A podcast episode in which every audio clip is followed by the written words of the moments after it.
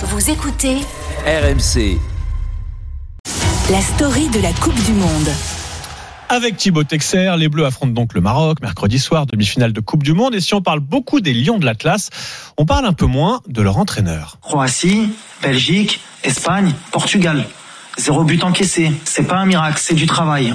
Et c'est le travail d'un homme, Walid Regragui, que l'on vient d'entendre, ou l'histoire d'un gars de Corbeil-Essonne, un gars devenu grand.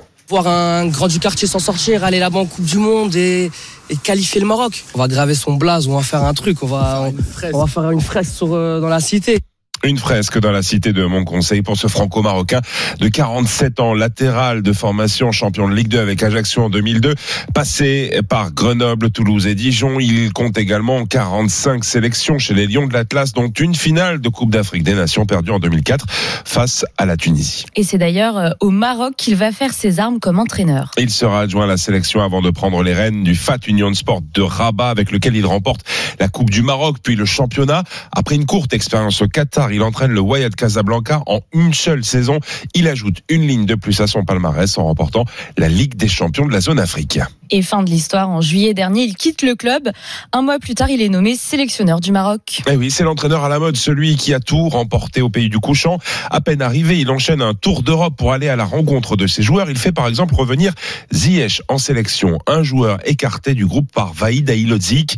Un choix qui mènera le franco-bosnien à sa perte limogé le 11 août dernier. Un coup de tonnerre qui a beaucoup fait parler la presse locale à quelques mois seulement du mondial. Je suis un peu sceptique par rapport à, ce mot-là parce que euh, au niveau des résultats, Vahid Alilodzic a, a pleinement rempli son contrat, euh, disons à 90%. 90% pour coach Vaïd, qui ne fait pas dans les sentiments, c'est tout le contraire de Walid Regragui. Ziyech avait besoin d'amour, je le lui ai donné, explique alors le nouveau sélectionneur marocain qui a réussi à fédérer un groupe autour de lui et se faire une place à part, hissant pour la première fois de l'histoire une équipe du continent africain en demi-finale d'une Coupe du Monde. Vous savez, c'est toujours difficile pour des entraîneurs comme nous.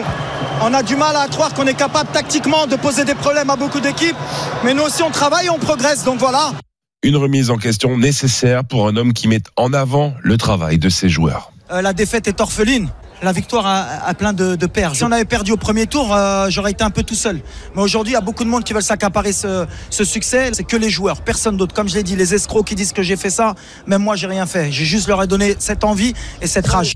Ah, il y est quand même pour quelque chose de Il est Doha. incroyable à et modeste. hein. Casablanca, oui, modeste, exactement. De Doha à Casablanca, en passant bien évidemment par Corbeil-Essonne. En quelques mois seulement, Walid Regragui est entré au panthéon des icônes du foot moderne et il pourrait bien ne pas s'arrêter là. Moi et mes potes, on veut graver ça dans la roche. On a la dalle et rien dans le beat. Depuis, Incroyable histoire, incroyable euh, homme, tout simplement, euh, Walid Regragui, le coach marocain, et qui a bien raison de le rappeler. On peut, on peut pas parler du miracle marocain quand on a battu euh, l'Espagne, le Portugal, la Croatie, Ouais, ouais, la. Belgique. On n'est plus, euh, c'est plus un miracle, c'est plus un, voilà, c'est- ce sont des exploits qui se répètent, et donc une énorme équipe marocaine qui affrontera la France. Mercredi soir, et on va continuer à en parler dans Apolline Matin, puisqu'Apolline de Malherbe vient de s'installer en studio. Charles. Salut Apolline. Bonjour. Salut Apolline. Charles, bonjour tout le monde. Bah ouais, chaque matin c'est un petit miracle d'ailleurs de faire euh, de la radio, de la télé, d'être avec vous tous, avec vous tous au 32 16. Je vous attends Charles, à tout de suite. À tout de suite.